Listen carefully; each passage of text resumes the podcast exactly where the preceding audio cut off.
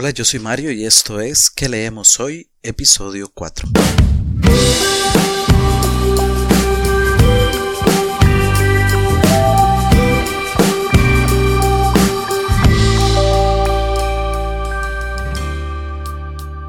Hola nuevamente y bienvenidos a su podcast ¿Qué leemos hoy?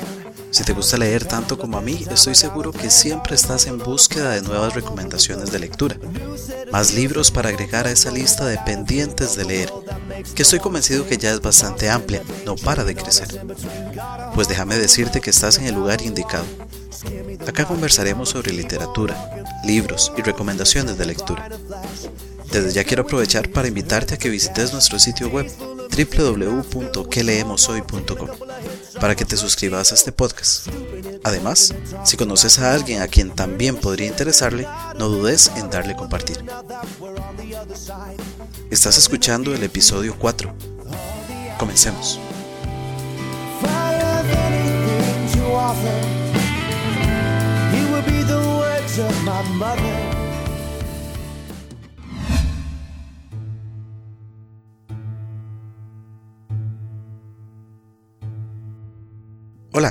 Alegría que estés por acá. Gracias por compartir conmigo un momento para que conversemos de lo que más nos gusta, los libros. Sin lugar a dudas, la literatura nos ha permitido conocer personajes memorables. ¿Quién no recuerda al Principito, o a Don Quijote y su fiel acompañante Sancho? O, por qué no, los hobbits de la comarca. Sin embargo, no todo en la literatura es dorado como el sol. Los libros también nos han llevado por parajes oscuros y tenebrosos, y ahí hemos conocido personajes aterradores que habitan la noche y acechan en la oscuridad.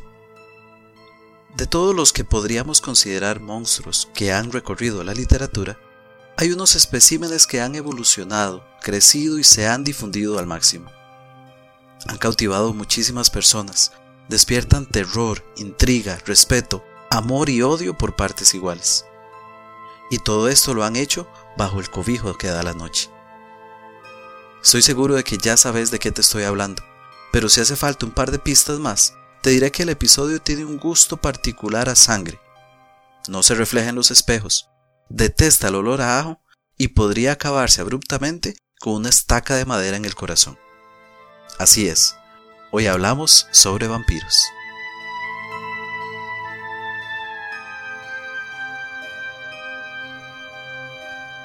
Pero bueno, pasemos de una vez a los libros de los que te quiero hablar hoy. En primer lugar, y creo que no podría empezar de otra manera, el primer libro de hoy es El vampiro, de John William Polidori. Conocido como el médico de Lord Byron, y con una tribulada vida que terminó en el suicidio a los 26 años, John William Polidori fue un médico y escritor inglés Siendo un aplicado estudiante, obtuvo su título de doctor en medicina a los 19 años. Sin embargo, sus aspiraciones se alejaban de esa rama de la ciencia y lo llevaban a desear adquirir notoriedad pública en el campo de las letras. Se cree que fue esta justamente la razón por la que aceptó entrar al servicio del famoso poeta Lord Byron, como su médico de cabecera y acompañarlo, como era la costumbre de la época, en sus diversos viajes. No obstante, la relación entre ambos muy pronto tomó un giro para mal, pues se sabe que nuestro pobre Polidori era el blanco de las burlas y mofas de Lord Byron, especialmente por sus aspiraciones literarias. Qué feo eso, Lord Byron, qué feo eso. Ya sabes, si conoces a alguien que quiera ser escritor, apóyalo, dale buena retroalimentación y críticas constructivas. No seas como Lord Byron. La obra de El vampiro tuvo un origen muy curioso. Nos ubicamos en 1816 y Lord Byron y su médico reciben la visita en Ginebra del poeta Percy Shelley, junto con su prometida, Mary Godwin, quien luego será mayormente conocida como Mary Shelley, y la hermanastra de esta, Claire Claremont. Juntos leían historias de fantasmas de un libro llamado Fantasmagoria, y Lord Byron tuvo la idea de que cada uno de ellos escribiera una historia aterradora. A pesar de que todos aceptaron el reto, el mismo Lord Byron solo llegó a escribir un fragmento. Percy Shelley comenzó una historia pero terminó haciendo totalmente otra cosa. En cambio, Mary escribió allí la idea central de lo que llegaría a convertirse en Frankenstein, o el moderno Prometeo. Y tal vez te preguntarás qué pasó con nuestro doctor Polidori. Bueno, te comento que él escribió un relato sobrenatural sobre el incesto, llamado Ernestus Berchtold, o el Edipo moderno. Sin embargo, no tuvo tanto éxito como Mary Shelley, por lo que tomó como base el fragmento que había escrito Lord Byron para dejar volar su espíritu creativo y dio vida literaria a la obra de El vampiro. Lo curioso de todo esto es que la obra se publicó originalmente en 1819, sin el permiso de Polidori, y fue atribuida además a Lord Byron, el cual negó su autoría y corroboró que se trataba de un trabajo de su médico personal.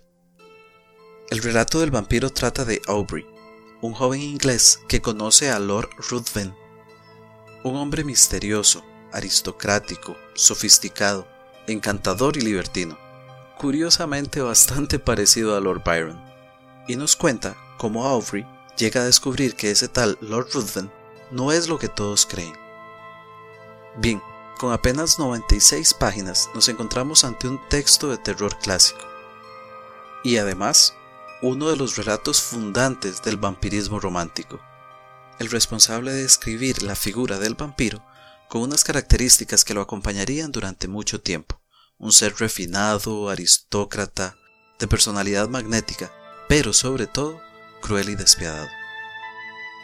Personalmente, en Goodreads yo le di cuatro estrellas a este libro, aunque sinceramente no me parece lo mejor de lo mejor, y el inicio del relato se me antojó un poco simple, como si el autor nada más nos relatara lo que conoció de oídas la forma que toma el relato luego y la manera de escribir y crear un personaje que luego sería tan importante en la literatura lo hace merecedor de esta calificación.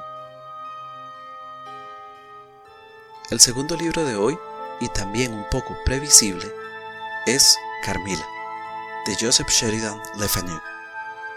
Le Fanu fue un escritor y periodista irlandés, conocido principalmente por cuentos y novelas de misterio uno de los primeros en el género del horror moderno, en donde la ambientación es tan o más importante que el espanto en sí mismo.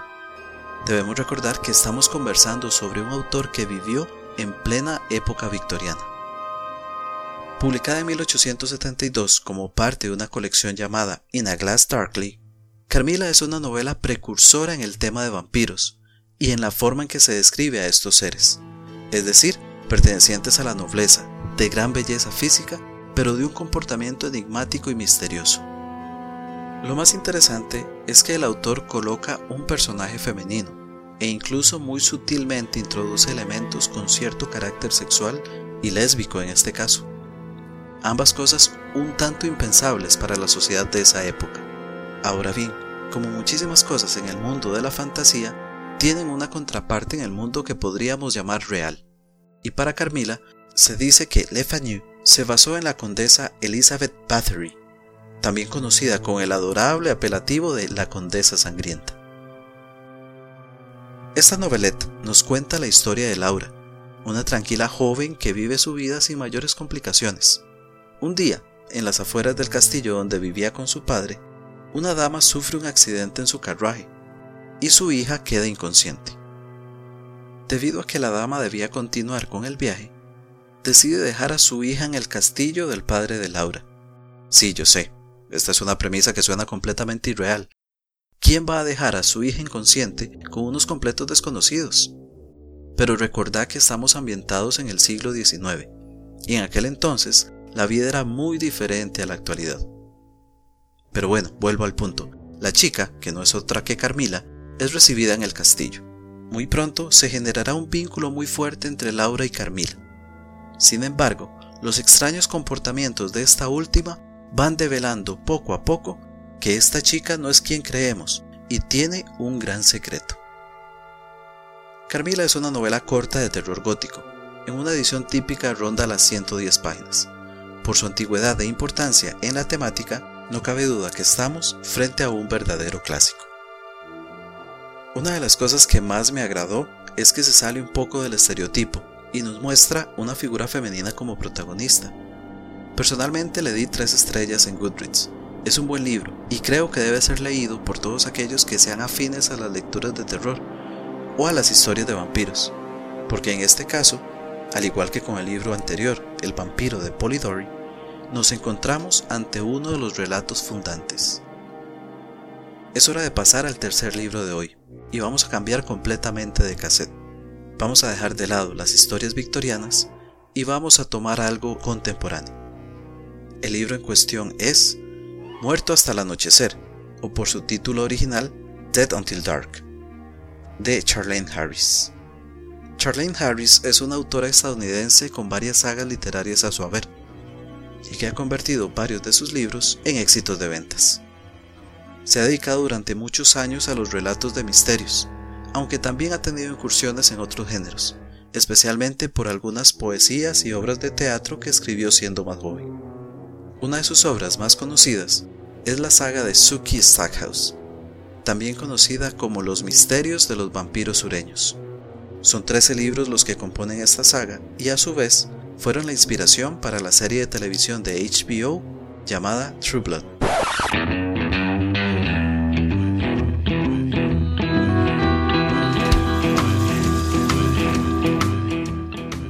Producida y transmitida desde 2008 hasta 2014, protagonizada por Anna Paquin y Stephen Moyer.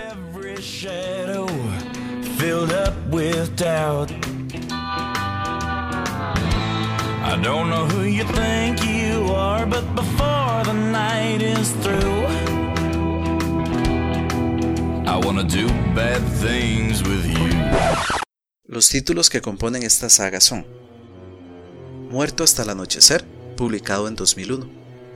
Vivir y morir en Dallas, publicado en 2002. El Club de los Muertos, de 2003. Muerto para el Mundo, de 2004. Más muerto que nunca, publicado en 2005. Definitivamente muerta, publicada en 2006. Todos juntos y muertos, de 2007. De muerto en peor, de 2008. Muerto y enterrado, de 2009. Muerto en familia, de 2010. El día del juicio mortal, de 2011. En punto muerto, de 2012. Y por fin, finalmente, Muerto para siempre, publicado originalmente en 2013. Pero bueno, Vuelvo a Muerto hasta el amanecer, el primer libro de la saga. Te comento brevemente de qué va. Conoceremos a Suki Stackhouse, una joven muy bella que trabaja como mesera en el bar Merlot's, en un pequeño pueblo de Luisiana llamado Pontoms. Suki tiene una particularidad, es telépata, y por tanto puede escuchar los pensamientos de los demás, algo que es sumamente agotador, especialmente cuando la mayoría de los pensamientos son de los hombres que visitan el bar y giran en torno a su físico. Suki es más o menos capaz de dominar su poder. Sin embargo, se ve sumamente atraída por un hombre llamado Bill Copton, ya que no le es posible entrar en sus pensamientos. Pronto descubriremos que esto se debe a que Bill es un vampiro y por lo tanto ya está muerto. Y acá introduzco el primer elemento que me parece sumamente original de la trama. Los vampiros decidieron revelar su existencia. Ya no es un secreto para nadie que estos seres, antes considerados puro mito, son reales. Y lo decidieron hacer porque en Japón se desarrolló sangre sintética, lo que les permite alimentarse sin tener que perjudicar a ningún humano. Por lo tanto, consideran que es un buen momento de dejar sus ataúdes y pedir formalmente ser considerados ciudadanos. Este primer encuentro entre Suki y el vampiro Bill se ve acompañado de un ataque por parte de algunos humanos hacia el vampiro para tratar de drenarle su sangre. Y aquí hago otra pausa para comentar un segundo elemento que me parece muy interesante. La sangre de vampiro es llamada sumo V y es una droga sumamente adictiva para los humanos, ya que les potencia todos los sentidos y además les da mayor ímpetu sexual. En fin, la cosa es que Suki salva a Bill y bueno, así es como se conocen. Nada de lo que te he contado es un spoiler, pues más bien son las bases para toda la trama la cual proseguirá con las aventuras que tiene que enfrentar Suki ahora que ha pasado a conocer el mundo de los vampiros. Este libro ronda las 300 páginas más o menos y podría categorizarlo como un libro juvenil paranormal. Ahora bien, si me preguntas sobre mi apreciación de la saga, solamente te diré que leí tres o tal vez cuatro de los libros, no lo recuerdo con precisión en este momento, y abandoné la saga totalmente y no tengo intención de retomarla. Personalmente no me gusta afirmar que un libro sea malo, sencillamente diré que no es para mí. No se ajusta a mis gustos y además, existiendo tantos libros que leer, no considero que sea buena idea utilizar tiempo en terminar una serie que no logra engancharme. Eso sí, trato de hacer justicia y te recuerdo que, tal y como te comenté hace unos momentos, la serie cuenta con ciertas premisas muy originales, que yo personalmente nunca había encontrado en relatos vampirescos. Entonces, como todos los gustos son tan distintos, si te llama la atención las historias juveniles con elementos paranormales, si no te molestan los clichés y algunos estereotipos, dale un chance y tal vez te haga pasar un buen rato de lectura.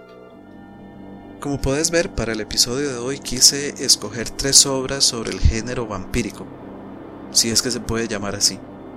Dos de ellas de las que podrían considerarse clásicas y fundantes sobre el tema, El vampiro de John Polidori y Carmila de Joseph Sheridan Le Fanu, y una saga que nos muestra una clase de vampiros muy distintos, y dejen claro que estos personajes han cambiado y evolucionado muchísimo en 200 años. A vos te dejo la decisión de si fue para bien o para mal. Y con esto despido el episodio de hoy. Sí, sí, yo sé lo que estás pensando. Un episodio de vampiros y Mario no habla sobre Drácula. ¿Qué clase de podcast de 3 al cuarto es este? No, no, no, no dejes de escucharlo. Hagamos algo. Te dejo un momento con la sección Mesa de Noche y ya casi vuelvo para que hablemos sobre Drácula. ¿Está bien?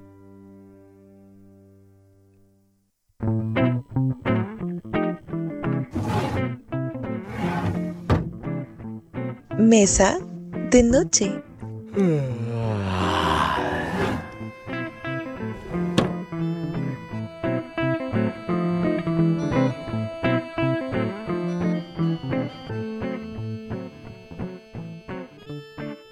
Todos los lectores empedernidos coincidimos en algo.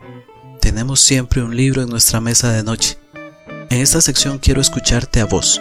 Envíame un audio, puede ser a través de nuestro Facebook que leemos hoy CR o al correo electrónico mesa de noche que leemos hoy.com y contame, tanto a mí como a nuestros oyentes, qué libro te estás leyendo en este momento y todo lo que vos querás decir sobre él. Eso sí, para que todos lo disfrutemos más, evita cualquier spoiler.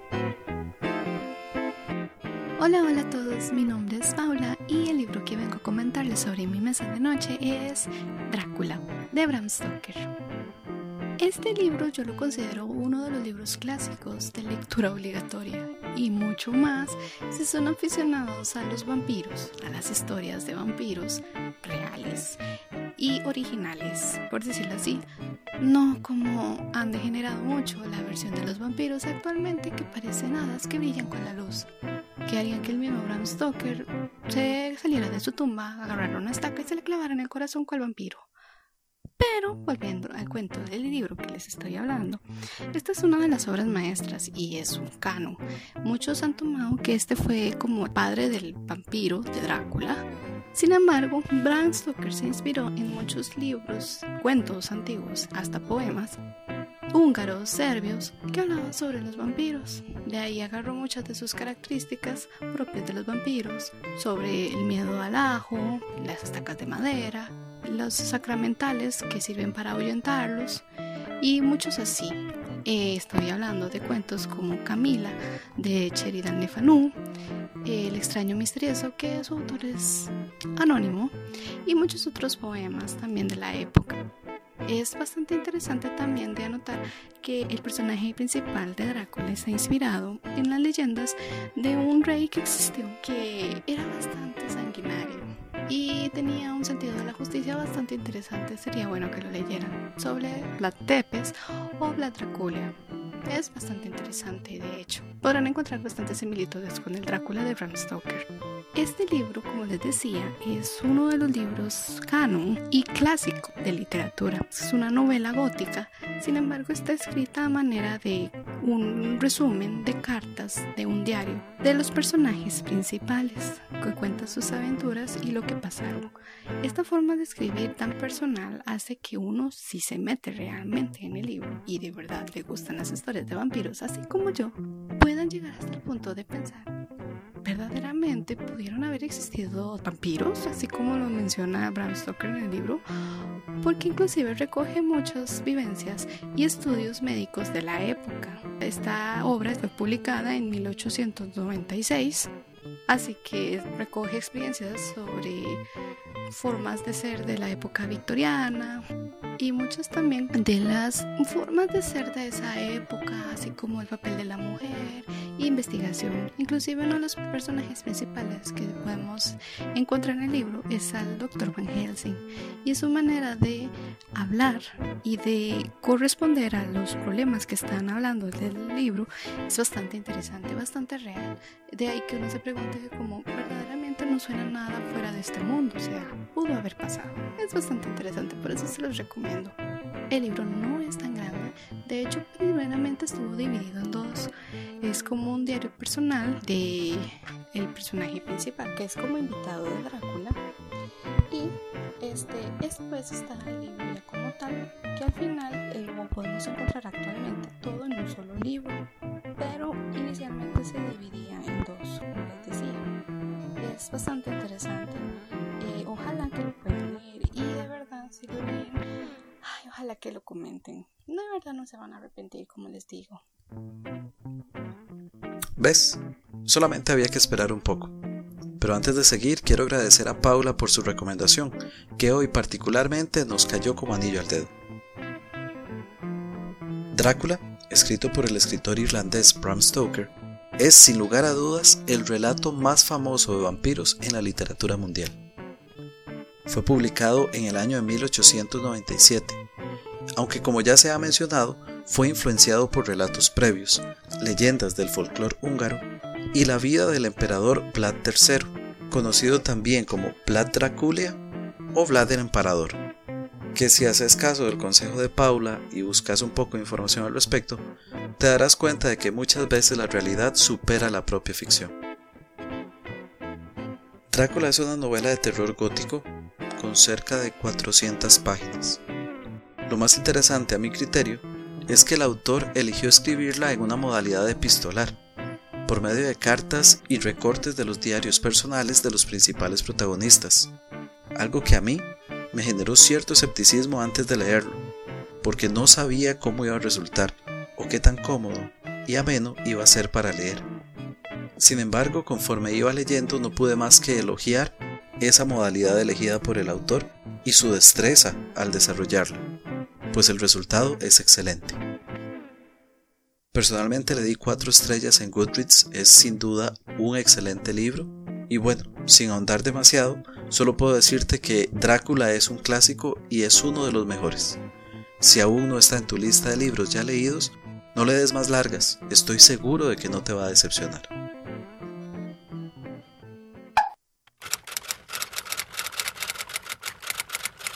Estás escuchando ¿Qué leemos hoy? podcast de libros, lectura y recomendaciones literarias.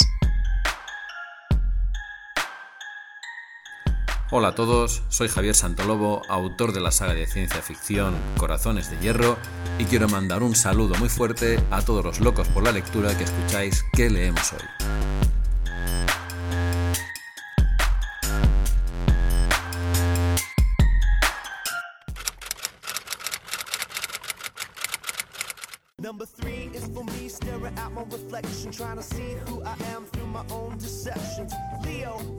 Si quieres conocer un poco más acerca de los libros que he comentado hoy, te recuerdo que puedes leer las notas completas de este episodio en el blog post que lo acompaña, disponible en www.queleemoshoy.com slash 4.